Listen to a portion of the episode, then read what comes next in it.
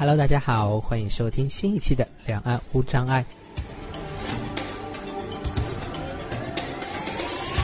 要想收听最新最全的节目，欢迎在喜马拉雅 FM、苹果播客以及小宇宙 APP 订阅《两岸无障碍》哦。那进入我们的最新一期节目吧。我们这一期是继续我们的木材系列，邀请了一位新的嘉宾，欢迎六。你好，俊逸。嗨，很高兴能认识你，也今天也很高兴能来到这个节目来分享一下我自己的想法。是呀，是呀，我这个木蚕系列虽然开启了，但是我根本就没有什么嘉宾储备，就希望各位听众朋友，如果你听到了，你自己是木蚕，或者你是有接触过木蚕，或者你好奇。或者你听了之后觉得自己哎，好像会不会是木材，都可以主动联系我，然后来节目聊一聊。那 Leo 也是这样一位呃伙伴，嗯，通过我们的节目，通过这一期呃延续了系列，所以呃 Leo 可以多介绍一下自己吗？嗯，我是就是也是一个木产者嘛，然后通过上一次那位女嘉宾玛伊玛丽亚娜，然后知道了这个节目，然后我曾经是在 B 站上分享过类似。就是残障朋友的一些视频，然后被玛玛丽亚娜就看到，然后加了我好友。然后她确实是一个比较乐观开朗的女生嘛，然后就和我聊起来这个问题，同时也给我推荐了这个节目。呃，我先简单介绍一下我自己吧。呃，我现在将近三十吧，然后大学学的是经济学类的，毕业以后就在办公室里面就做一个类似于文职的工作。我是一个目残者，我比较喜欢的类型是小儿麻痹症，然后造成那种后遗症，就是，嗯，可能就一条腿会比较短一点，然后有点脊柱的弯曲。然后我个人的话是比较欣赏，嗯，小儿麻痹症后遗症患者的那个走路的步态，就是可能他会走路的时候会要一个手扶着腿啊。或者用双拐走路的时候，整个人会有点扭曲啊，这种感觉。然后一条腿，可能那条就比较严重的腿，因为它肌肉没太多的力量，可能走路的时候还会在就空中荡来荡去啊，这种就嗯属于我比较喜欢的一个点吧。然后我是从大概很小的时候，其实我就比较喜欢看这残障朋友们这种走路，就用拐杖走路的视频。然后包括有时候去公园也会看到一些残疾朋友们，然后就比较喜欢。但当时因为还小嘛，可能就还没建立起这个木残这个概念。然后当时只是单纯的觉得这个走路的样子特别好看。然后到初中以后，由于有了互联网，有了电脑，我会自己搜索一些呃相关的视频、相关的图片看。然后因此我知道了有个群体叫木残，我属于这个群体。嗯，OK，那时候会有一种很强的找到归属感的那种感觉吗？嗯，对，确实会有，就是一种什么感觉呢？就本来觉得，哎，自己为什么会喜欢这一类人士啊？然后后面找到这个群体后，我知道了，哦，原来不止我一个，是有其他很多和我一样的同好都喜欢这一类，我不是一个个体，可能是确实是有一种归属感。嗯。当你觉得自己不是一个个体的时候，那那时候会给你带来很大的改变吗？嗯，我觉得改变的话，其实也没太多的改变，因为可能这个群体也是少数人，然后在现实中你也很难就去判断一个人是不是目残者。嗯，因为他可能不像其他一些群体比较容易判断，比如说同性恋，你会看到有个人他和一个就。和一个同性在一起做亲密的动作，或者一起比如乘乘地铁啊，或者在公共场合，你看到两个同性做过于亲密的动嗯动作，你就知道他可能是同性恋。但是目残者的话，你在路上或者在其他各种地方，除非他说的话，其实你自己是很难判断的。嗯，OK OK。所以就平时嗯嗯，你说嗯，所以就平时嗯对自己的生活其实没太大改变。主要还是就在网上这个就比较虚拟的空间里面，嗯，看视频和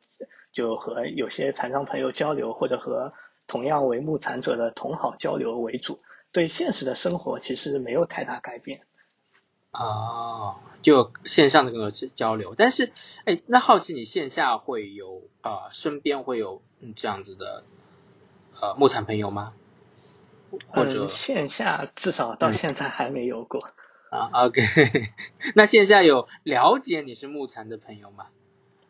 嗯，因为怎么说呢，这个群体可能在，呃，大家接受度还比较低嘛，所以在线下我也会比较刻意的去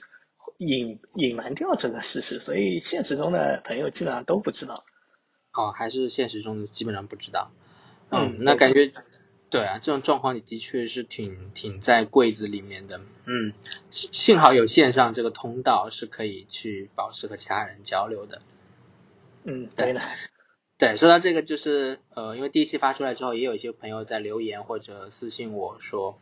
呃，希望能有更多的交流。那我目前可能两岸无障碍没有办法去建立一个平台了，大家有兴趣还是可以在 QQ 群啊、B 站啊。啊，听过上一期玛利亚娜的，可以知道怎么去找到同类。我觉得，呃，大家都可都可以，都有些人都会释放出来一些味道，然后大家也都有一些嗅觉的训练，可以自己找到一些啊朋友。我相信目前还是这种情况，呃是比较适合的。那我我这边暂时不会建立一个平台了，嗯，没有那么大的量，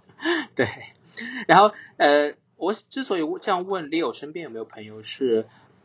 我最近也在觉察我自己啊，就是当你描述你喜欢的那个画面，你喜欢的就是那种姿态，因为想要麻痹啊那种走路的姿态，然后拄拐的或者脊柱侧弯或者腿无力的这种感觉，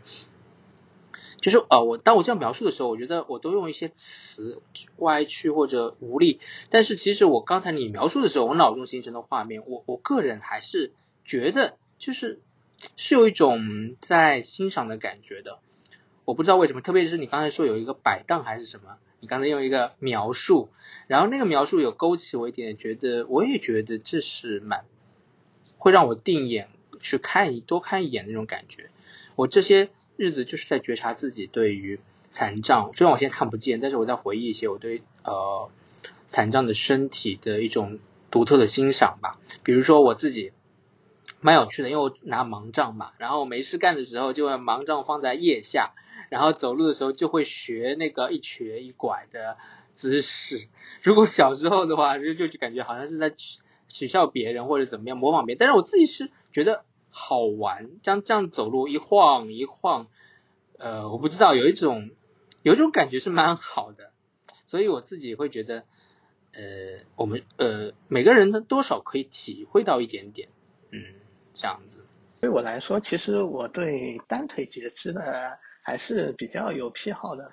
就是也比较喜欢单腿截肢。但我觉得最吸引我的，嗯，就是单腿截肢那些人群最吸引我的点是，他通过双拐去走路。就是我不太喜欢他去坐轮椅啊，或者呃穿着一个假肢去走路。我喜欢就比较个人比较喜欢看他们用呃双拐去走路。哦，OK。然后对残肢，对可能就不是特别喜欢吧。哎呀，不能说啊，不就怎么说呢？就是对残肢没有特别的一个癖好。然后据我聊下来，有些对残肢有特别癖好的，他就会可能对上面的疤痕啊，或者有些人是喜欢比较圆润不留疤痕的。嗯。就各类，就他们的喜好是对更深入一点吧。嗯，更深入一点，而且各有不同。对我我我看到的就是有一个案例，就是有人喜欢那个残肢呃。大大腿的一个呃单腿截肢嘛，他很喜欢那个大腿截肢之后的呃大腿上的那坨肉，他就说那坨肉就像一个非常丰丰满的胸部一样，就是捏着或者触碰到的时候是非常兴奋的，然后也非就就非常喜欢那坨肉，所以说真的就觉得每个人喜欢的点其实也并不并不尽相同，只是只是这样有一个框架框起来叫木材，那这个框架框起来是好是坏？也不一定，嗯，也不一定。那今天我其实特别想请 Leo 来和我聊一聊关于木残，大家好奇之外，呃，好奇是什么之后，常常会问为什么是为什么会这样形成？嗯，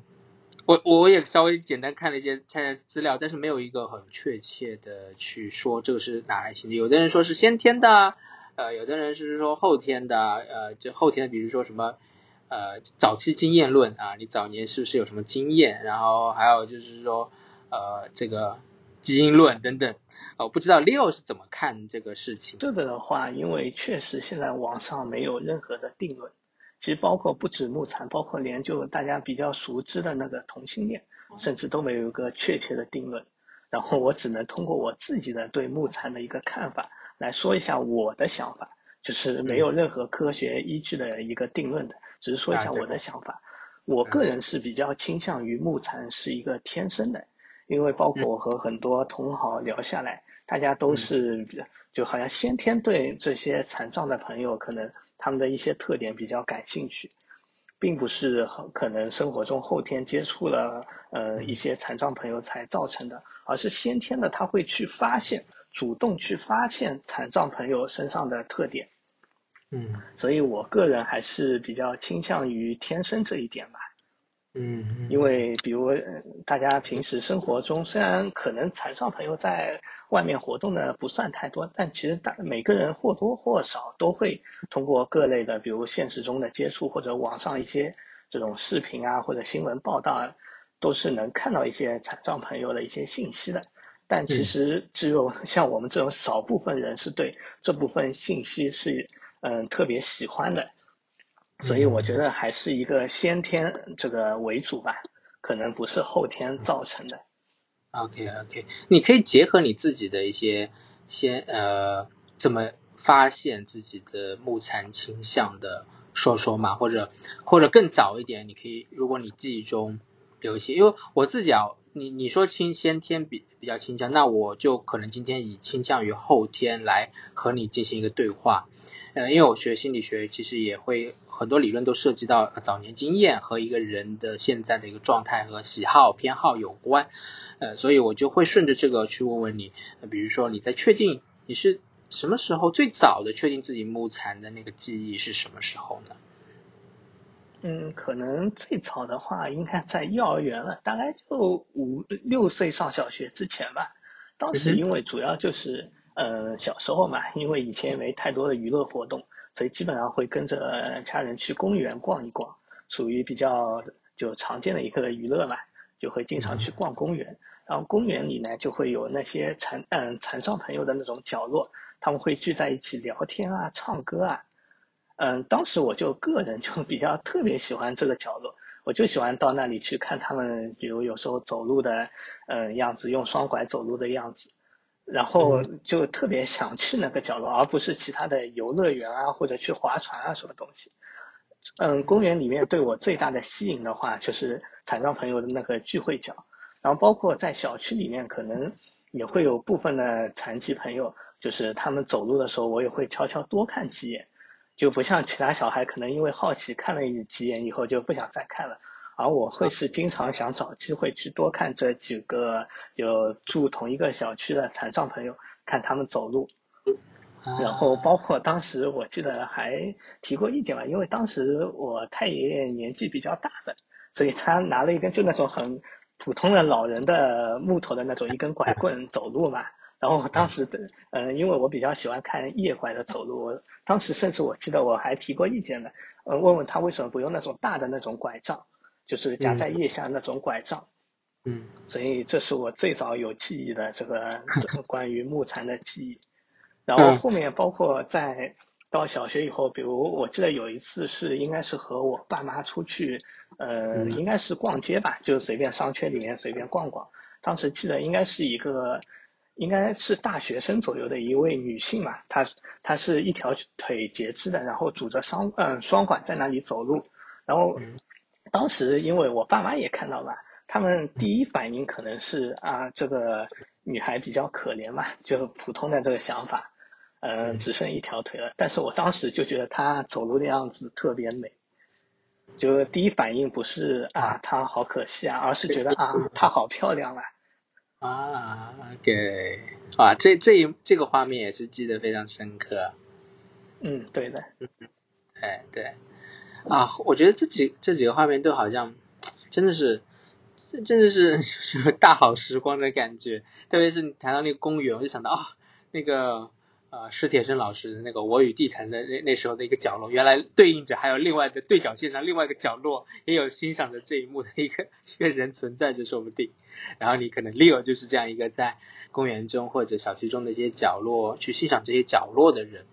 呃，回到这些角落，我也想再问问，就是呃你在回忆起这些看到这些角落，除了你现觉得嗯，因为你小时候其实嗯，我不知道会不会你现在说的美，或者说喜欢看喜欢的感觉，应该是你长大后的一种诠释。我想让请你回到你小时候的时候，你看到这些画面。他们一起聊天，甚至是一起聊天，也不一定是拿着拐走路，在这里看到他们，然后看到他们的状态。你记得你小时候那种那种感觉吧？你你小时候的认知是觉得是怎么样子的呢？嗯，这个可能还是比较难回答吧。毕竟我现在那么多年的生活经验，肯定会覆盖掉以前的认知。嗯嗯。我只能试着尽量去回答一下。可能小时候包括聊天的话，其实说实话。还是喜欢看，比如他有些人会下那些残疾车站在那里聊天，所以给我印象更深的其实不是他们聊天，可能是他们就残疾的姿态，拄着双拐在那里站着，或者有些比如说呃耳麻的站在那里，可能他的就脊柱有点侧弯，然后一侧臀部可能有点翘起，然后就觉得就特别好看那一种，会多看几眼，会悄悄一直看着，然后可能有些比如说单腿截肢的会看一下残肢。就看一下残肢，因为就嗯裤子包裹下残肢，想象一下它到底是什么形状的，嗯，就可能比较可能就是小时候比较好奇这一类吧，就特别喜欢看。对对，就是小小时候的我们可能更多的是好奇，因为还没有性启蒙，他可能还没有和性吸有有有建立连接吧。或者你已经建立联想，你可以告诉我。小时候，呃，是肯定不会联想到，比如说爱慕之类情感的。对，就是我想那那可能真的就是好奇，还是你觉得那个和普通的好奇还不太一样？我觉得可能不太一样吧，因为普通好奇可能就其他小孩看了一次，满足了他好奇心以后，他就不会继续再看下去了，或者说下次可能就不会有那么足的好奇心了。而我是觉得，嗯，看下来以后，内心就觉得它可能特别好看，就还想继续看下去，甚至还想自己找更多的同类去看下去。这种，就找更多的，比如残疾朋友，其他也想办法想多看几眼这种感觉。所以我会自发的到后面会去网上搜图片，搜这种视频，因为可能一个人好奇，他看完以后，他不会再到网上去搜一下，比如耳麻朋友或者截肢朋友他们是怎么走路的。但是我因为是特别想看，我还会到嗯后面到网上去搜相同的视频去看。嗯，OK OK，感觉真的是不仅仅是一般的好奇，是被勾住了啊啊，突然对上了，差不多就勾住感觉。对，OK，那你刚才提到你的太爷爷，我也想好奇一下，就是你会建议他，你为什么不用那种大的夜拐？你你当时提出这个。是呃是怎么考虑？是考功能上的考量吗？还是真的就是啊为了满足自己的那个视觉的享受，然后想要它也有那个？你还记得吗？嗯，这个是为了满足视觉的享受。其实老人嘛，肯定是一根就这种木拐杖肯定是够的，就很普通的一根手拐嘛，就够了。嗯，OK OK，好。你你你太爷爷，你和他是生活在一起吗？比较关系比较好。对，当时是住一起的。啊，OK OK，就是还有就是刚才说的这个，就是呃，其实很多牧场者在早年期间就对这个，就像你一样被勾住了魂，就有有有比较更多的，嗯，不是普通的好奇心，更多的好奇心去。去到这些特殊的一些身体或者姿态，然后长大之后，这些呃美好的呃连接，呃等到性启蒙的时候，就会进行一个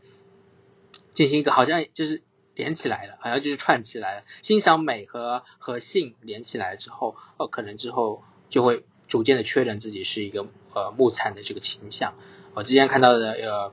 方刚老师的文章中有提到，好几个访谈的朋友也是这样提到，就是。就像你刚才说的，他们小时候可能就是对对对对残疾不会有第一反应，不是同情，不是觉得哦好可怜，或者啊哥哥怎么这样，这姐姐怎么这样，而是就是第一眼自然自然天性天性的反应就觉得哇哦哇哦，就再定眼定眼多看几眼，对对对，然后长大之后就呃就就会连接一些一些一些部分，我觉得这是这是的确蛮妙的，嗯，然后还有一部分人就会提到呃是小时候的。自己的亲亲人中，或者就很紧密的一些家人关系中，也有一些呃残障的身体，比如说家里从小就有一个一直照顾的爸爸或妈妈，就是呃残障，然后从小就是和和好像家庭中还有一个成员就是残疾，然后和残疾的照料啊相处啊，然后这过程中又是非常的。经验也非常好，然后好像残障对他来说就是习以为常的一个东西，然后生活的习惯，所以长大后对残疾也同样没有没有很多的那种污名的部分，反而就是很正向的。然后也当当性启蒙的时候，就不管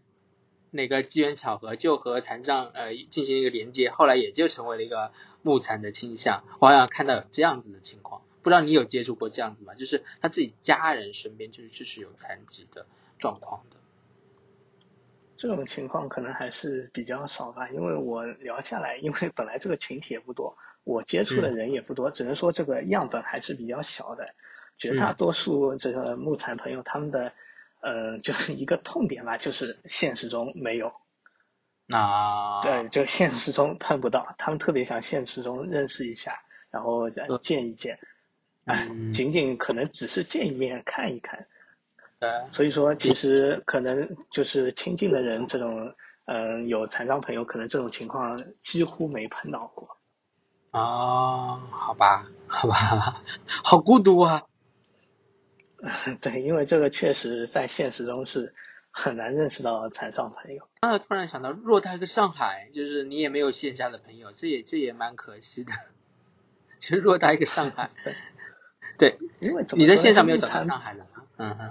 嗯，就其实线上其实交流真的不多，因为大家可能在一个论坛上，大家就互相看点发点图片啊，然后推荐一点视频网站啊，然后转载一点视频啊之类的，然后其实大家不会有特别多的私聊，因为除了像玛利亚娜这种比较就是呃特别乐观开朗外向的，他会主动去聊，因为普通的木残呃木残者一般不会和同好去聊。因为因为大家可能更想聊和的是残障朋友去聊天嘛，去认识，可能和同好大家可能仅仅是希望互换一点资源之类的，啊对，所以一般不会去主动去和人家聊天，所以这个就呃认识同城的这种木残者的概率就一下子就会低了很多。OK OK，嗯，明白了，不太涉及这一部分，更多就是。啊，一方面自己的私人的一些东西就自己处理掉就好，然后自己如果能满足就好了，啊，也没有不一定有太多的交流需求。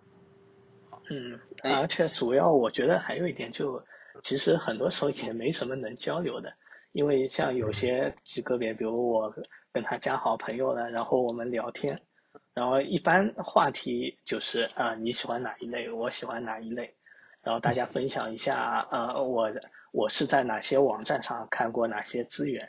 就是可能是你比较喜欢的，然后你也可以分享一下你的资源，然后再后来就想不出任何话题能聊了。嗯哼哼，就那不会聊一聊你们的困扰吗？因为这个特殊的情况啊，彼此遇到的一些困扰。啊，其实因为这个，呃，说到底就太 太简短了，因为唯一的困扰其实。大家都差不多，无非就是现实中认识不到。然后第二个就是大家可能有时候会戴点有色眼镜，可能就马上就能聊完了，也没什么太多能聊天的东西。OK OK，有色眼镜你指的就是啊对目残者的污名是吗？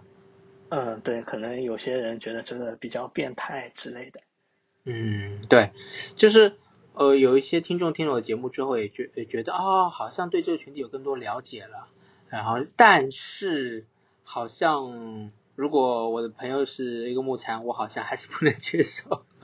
就是你知道吗？就是还是有呃我觉得对大家还是有一些，不管这有色眼镜是有意无意的，都会戴上或者被影响到吧，或者被社会的有色眼镜或所影响到，就大家还会担心，哇，这个人是不是啊很危险，有变态或者呃对我有威胁，要伤人的倾向之类的。对，有伤人倾向，然后觉得呃什么靠近我的目的不单纯啊等等，就是啊对，这就是。当当你现实中真的遇到一个这样的伙伴，然后嗯残障伙伴，然后你你也挺喜欢他的，不管是他的人还是他的外形，那么当他当你假设啊假设你就想和他哎嗯你想哦我现在也没有线下的这样的朋友，那我想和你有这样的更多的认识做朋友，呃然后但是他拒绝了，他觉得啊不行，我我我尊重你们的呃这个取向和爱好，但是我觉得。不行，我还是觉得 还是觉得不行。那你那你可以为自己辩解一下，你会怎么说呢？这个确实很难说，因为这个就是相相对于来说，就对方一开始认定了就认定了。因为很多残障朋友是能理解木残的，他可能就比较容易接受。如果他一开始就认定了木残可能是一种比较变态的。然后接近他就是为了嗯欣赏他残缺或者什么其他让他觉得就很不开心的一些事，他会本能的有种自我保护嘛，他可能你无论怎么辩解都可能甚至连给你辩解的机会都不会给你。嗯，那那你争取一下呢？就争取好不容易线下认识一个，还住你隔壁小区，你要不然争取一下六。你会用 争取啊，我我会可能就是说一就是说一下我自己认为的一个就产生木残的原因。就刚开始其实我们也提到过嘛，就现在木残还没有任何文献能确认它的原因。然后可能我嗯这次上节目也想分享一下我认为的木残原因，也希望能残障朋友能理解这一切。然后这个呢，主要给我的启发呢是来自一本书，它叫《自私的基因》。然后它的作者是理查，嗯，理查德·道金斯。这本书不知道各位听众朋友有没有听过，也是一本比较出名，对的，比较出名的。因为它讲述了一个观点，就是我们及一切其他的生物都是各自基因创造的机器，它就把基因作为最主要的一个工具，它们繁衍工具，而我们只是一个机器，是基因要用我们这个嗯工具来繁衍它们自己。嗯，然后他这本书因为在学术界也获得比较高的这个就认同感嘛，因为他很多例子都举的就是也是能印证他这个观点的，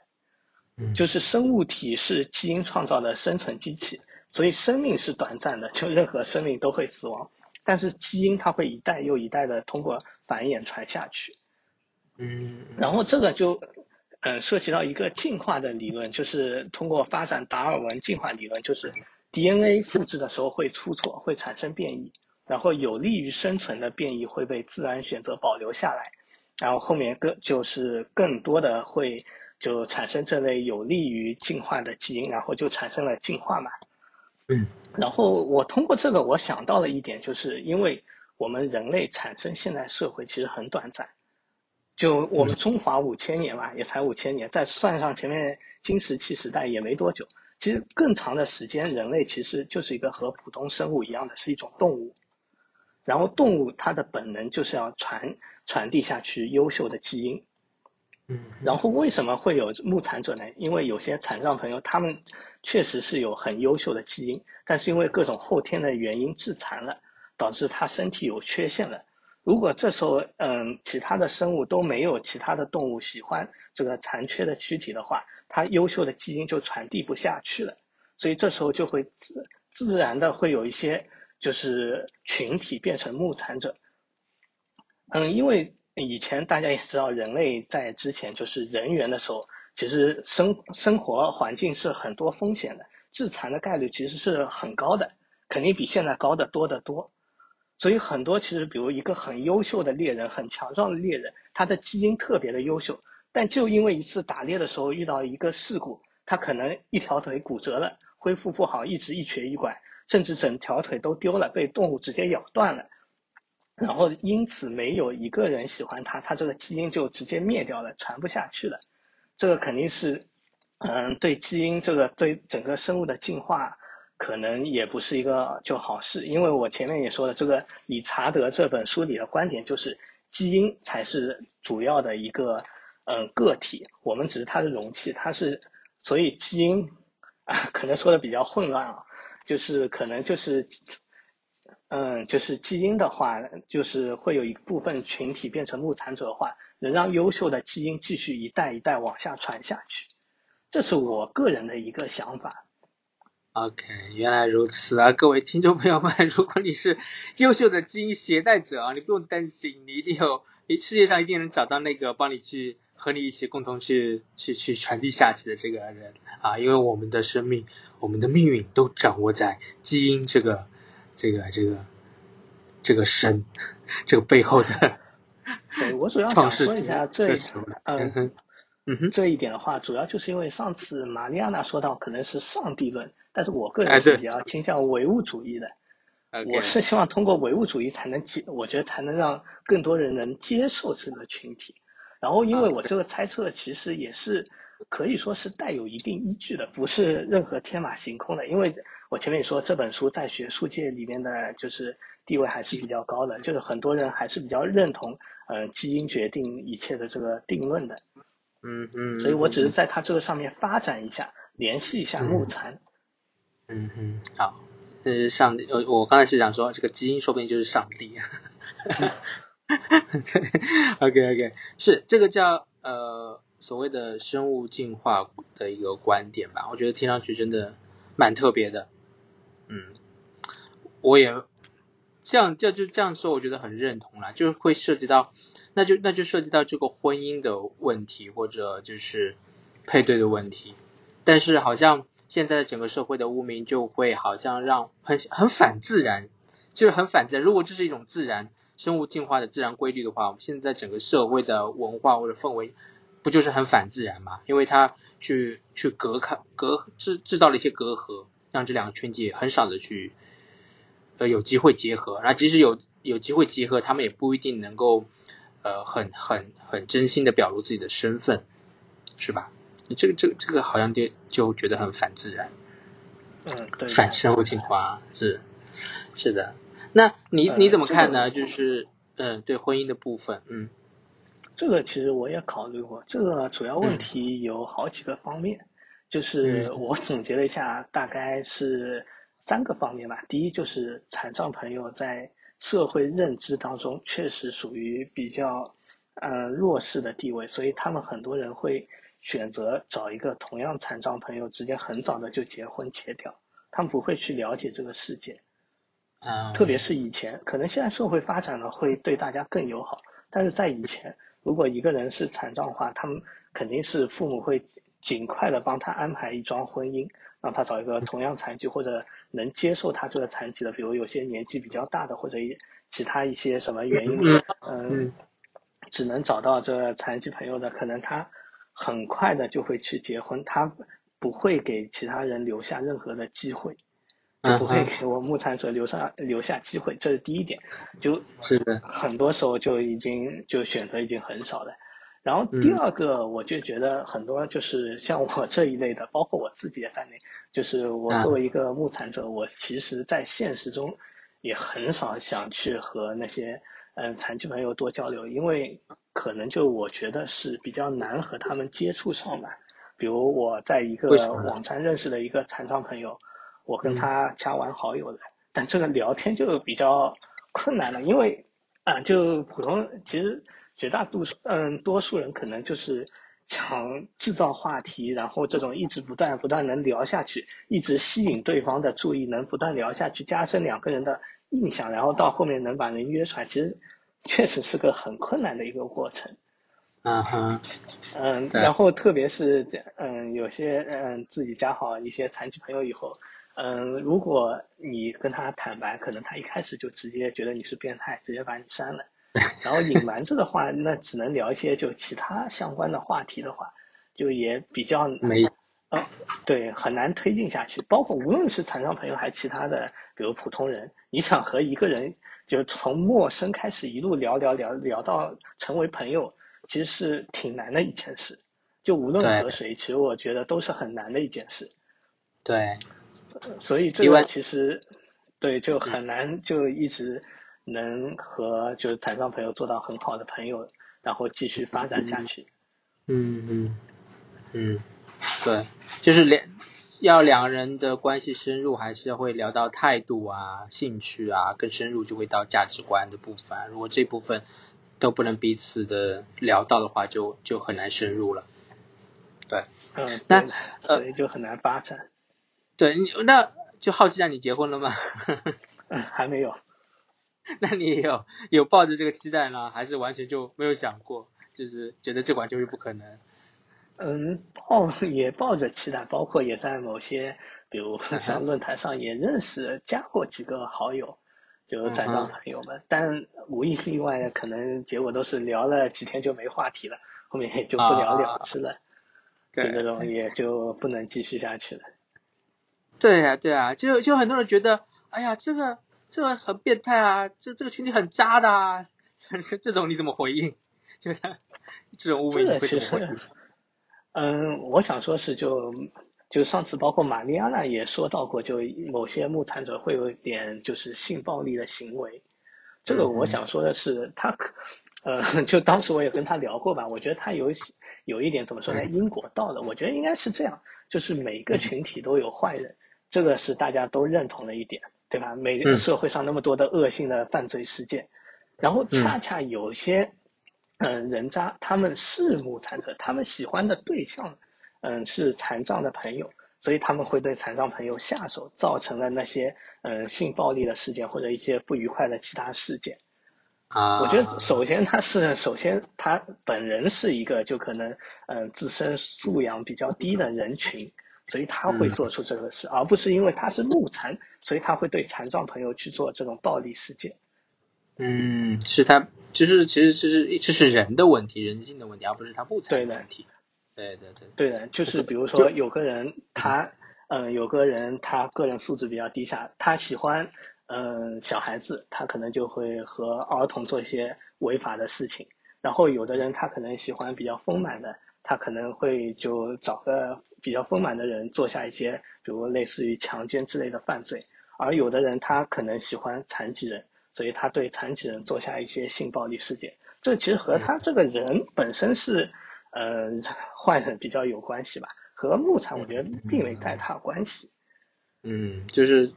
问题在于这个人做出了行为，而不是在于这个人的的喜欢的那个倾向。嗯，对的，对，这让我想到就是我之前的理解，就是说我会跟别人说，哎呀，不残很好的呀，也不不定的，就是怎么说呢？呃，每个群体中也有都是有人渣的。你如果说人渣的话，木残中木残群体中有人渣，这也很正常啊。但是但其实你你给我一个提供的观点就是说，我与其说是。木残种，呃，木残群体中也有人渣，倒不如说是人渣群体中 也有木残，是吧？对，我是觉得这个角度是比较更合理一点。嗯，这个逻辑，对我觉得这个这个逻辑就是，嗯，对这个，呃，对，就比如我们换个就可以就换位思考，呃，类比吧，应该叫类比。就比如说有个恋童的，你不能说恋童里面有坏人，因为按照现在法律，恋童都是坏人。所以我们应该说是对吧？这部分人他们本身有问题，他们的对象是儿童，所以他们是坏人，而不应该说啊恋童里面啊怎么怎么样。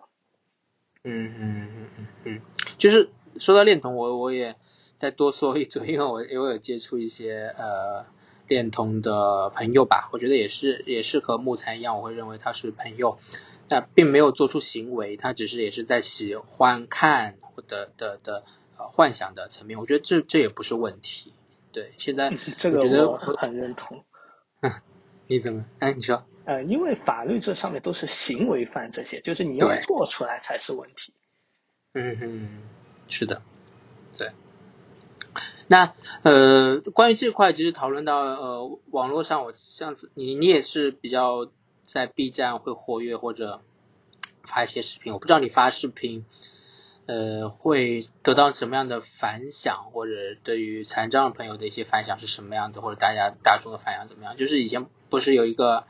UP 主有发那个木残的相关的视视频嘛，然后就很大的 反应，很大的那个那个波动嘛，然后后来还下架了之类的，是吧？所以我不知道你在公共的，当时没怎么了解过这件啊，你怎么。对。啊，那那你自己呢？你自己在发这些视频的时候，有有一些状况的发生吗？或者后续有什么故事可以分享吗？这样，因为发发视频这样这件事情。嗯，因为首先我也不是资深的 UP 主，其实我发视频就是今年大概七八月开始的。当时为什么呢？因为一开始首先 B 站呃就不是一个就木残朋友比较主流的一个网站，或者说甚至是。没人去想到过在 B 站上面就看呃看一些木材的视频，我们一般最多的可能是在论坛啊或者贴吧上面为主，B 站其实很少。当时呢是因为我偶尔有一次搜了一下，哎，我发现有些人很明显就他一直在转发一些截瘫朋友的那些视频，嗯，当时我就知道他肯定是木残者，然后当时我也没和他聊天。我就继续可能其他再搜一下，然后发现其实 B 站上面木残的视频很少，就大家也不太会去嗯在 B 站上面转载这个东西。然后我觉得，因为我个人比较喜欢儿麻嘛，我就开始转嗯转载一些儿麻的视频。嗯。然后呢，最后其实播放量也不高，当然这是预料到的，因为也只有我们嗯这些就是木残的同好会去看。第二就是 B 站视频太多了，像这种就没有任何爆点的视频，肯定是不可能，就是让更多人看到。哪怕有些人是木残者，他也看不到这个视频，除非他自己去搜这个视频。所以其实并没有太多的曝光度。其实大家就是很正常的，每个视频大概就嗯从一千到几千大几千的一个播放量，然后就差不多嗯基本上大家来看的基本上。就能感受得到，全部是木残朋友，但是其中有个视频是个例外。当时我转了一个，就是两个嗯双小腿截肢的一个视频嘛，然后他躺在病床上，然后当时我不知道这个视频可能嗯被 B 站自动认定为比较励志或者什么，就有点出圈了，就是很明显感受到下面的评论已经不是以前那些嗯可能木残朋友那些评论说啊她好漂亮之类的。而是变成加油怎么造成啊之类的，就很明显感觉到下面这个就是普通人也看到这个视频了，然后播放量一下子飙到了一万多，很短很短时间内飙到了一万多，同时也有很多人也发出疑问了，因为他们只要进我主页一看，就知道这个人不是我，嗯，视频的主人公不是我，他们肯肯定会发出疑问，你为什么要去转他的视频？你是抱有什么目的？是为了骗捐款或者什么，就有人向我提出过了，你是来骗捐款的吗？嗯哼，嗯哼。然后这个呃我呃也没跟他多解释嘛，我就说啊这个其实我在下面也写过他信息的，因为他是快手上转来的嘛。我说你看我下面写的很清楚，这是呃某个就快手上面转过来的那个人的 ID 账号是不拉不拉不拉，然后我也写的很清楚。然后这个视频也不可能有任何收益的，大家也不可能看到这个视频啊去突然踊跃捐款啊什么。然后对方因为可能 B 站年轻人比较多，也大家也比较高素质嘛。然后我这个解释后他也没多问，他只要确认我不是骗钱之类，他也就说一句抱歉，也就没再聊下去过了。当然后面我估计因为可能有人举报过，就后面热度一下子降下来，就到了一万多播放以后就再也没上去过了。当然我觉得是好事。就我也不希望太多的无关的人去看。是的，太出圈了，也不是你你要的那个目的。但这件事情，我觉得你刚才说，我觉得大众的反应的确就会觉得，就会让我想到，就是把残障作为一个工具，就是把残障人工具化的一个一种体现，因为他们觉得，哎，你转发这个就是因为你想要得到什么啊？因为。呃，比较比较政治正确的工具就是把残障作为一个励志榜样，然后推出去，然后博得一些掌声或怎么样。但但这这真的就是我觉得反映了社会对残障者的一种工具化的一种一种一种姿态一种态度吧。从而在这种态度之上呢，呃，木残者将会如果你是木残者，就觉得你是一个坏的、不好的东呃不好的一种方向一个倾向吧。对对对对对对，就是对木残的污名，其实背后是对残障的一个污名的一个或者一个偏见的一一一种体现了。常常我们两个群体是连在一起的，嗯，是的，对这点我很认同。其实他们本质上确实没有把残障朋友平等的去对待。对啊，就是我我我转发一个人的东西怎么了？为什么你一定认为我是要利用他？是因为你你一直在利用他，利用看上这个东西在做什么吧？你才会觉得我也是 转发也是要利用什么？对，当然这是更更极端的去去夸张去去想象这个事情。嗯，是的，好啊。那那那今天我觉得 Leo 也分享了很多，我突然觉得，虽然我的播放量真的是很小呀，上千都上上不了，但是如果大家有听到 Leo 的声音，哎，觉得这位小哥哥还不错，认识，可以可以私信给我，然后呃我可以不能说牵线吧，但至少可以，如果你有你把 ID 发给我，可以发给 Leo 之类的，或许可以认识啊之类的，呃，Leo 可以吗？这样子？嗯，可以。啊，可以。你最后有什么想，还有特别今天想到的还没有机会说的吗？可以分享一下。最后，嗯，最后我想对嗯残障朋友说一下吧，就可能我遇到过，就有些他知道木残这个群体或者残障朋友，他可能当然是小部分了，小部分，就是他可能就一下子变得眼光特别高，比如呃，比如我这个举例的小儿麻痹症，因为它有点特殊性。它是病毒造成的。现在疫苗普及后，这个群体已经很少了，就 属于就怎么说呢，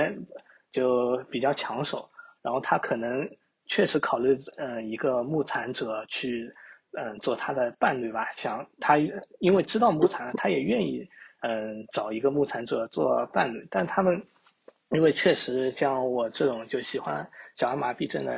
呃，牧产者选择比较少。然后他们可能就可挑选空间特别高，甚至嗯，我就听某些朋友说是有些是大老板，真的是大老板，那些大企业的大老板喜欢他的。嗯，我主要想对残障朋友说的，呃，一点呢，还是就是婚姻门当户对，就是大家其实嗯很重要的一点就是要门当户对。可能那个大老板只是因为 像我一样，可能平时接触不太到。比如尔玛的呃这个群体，可能他认识一个啊，他会特别的一开始热心，但后后续当然我只是猜测，这个因为他作为一个这个企业老板，他肯定会有各种顾虑，可能婚姻中，比如他妻子是一个残障人群，会不会给他的这个形象可能有减分啊？或者他这种很多都是一个家族企业嘛，他的父母嗯创呃会不会就认可他去娶一个嗯残障的就是伴侣？呃，我是觉得这种成功率还比较低的。我的想法就是，大家就应该，嗯，门当户对，大家就不要把这个残障当一个，嗯，很特别的事。大家都是普通人，嗯，只不过我喜欢你的这个可能残缺这一部分，但剩下的部分还要考虑到，比如说两个人是否合适，嗯，对吧？两个人三观是否合适，习惯生活习惯是否合适，然后包括。家庭也是很重要，两个人家庭条件是否合适？对对对，就是对，就这可以类比外貌了。外貌可能只是一个开始的一个很重要的东西，但是你长远来看，还是有一个关系走得更远，还有更多的东西可以考量，可以平衡这个。啊，对，就不要一开始就啊直接挑挑那些就特别就在特别高层的那些人。我觉得这种其实后期其实反而会，当然只是我猜测会受到伤害。反而可能最后可能也是可能对木残这个群体会有一种失望感，或者有一种其他的感，就是觉得可能比较变态，可能他会觉得啊，你这个人就是为了约炮或者什么之类的，反而他会这种嗯，对，就本来是一个其实挺美好的事情，对吧？木残朋友和残障朋友的婚姻，反而因为这种事情可能会变得两方面更深的矛盾嘛，就会加深矛盾。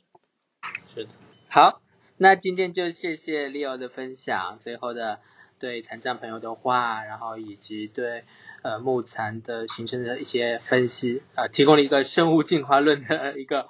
呃唯物主义的一个观点，然后也是感谢 Leo 分享自己，嗯，那有兴趣的朋友可以继续和我们保持联络，那谢谢 Leo，今天就到这里喽，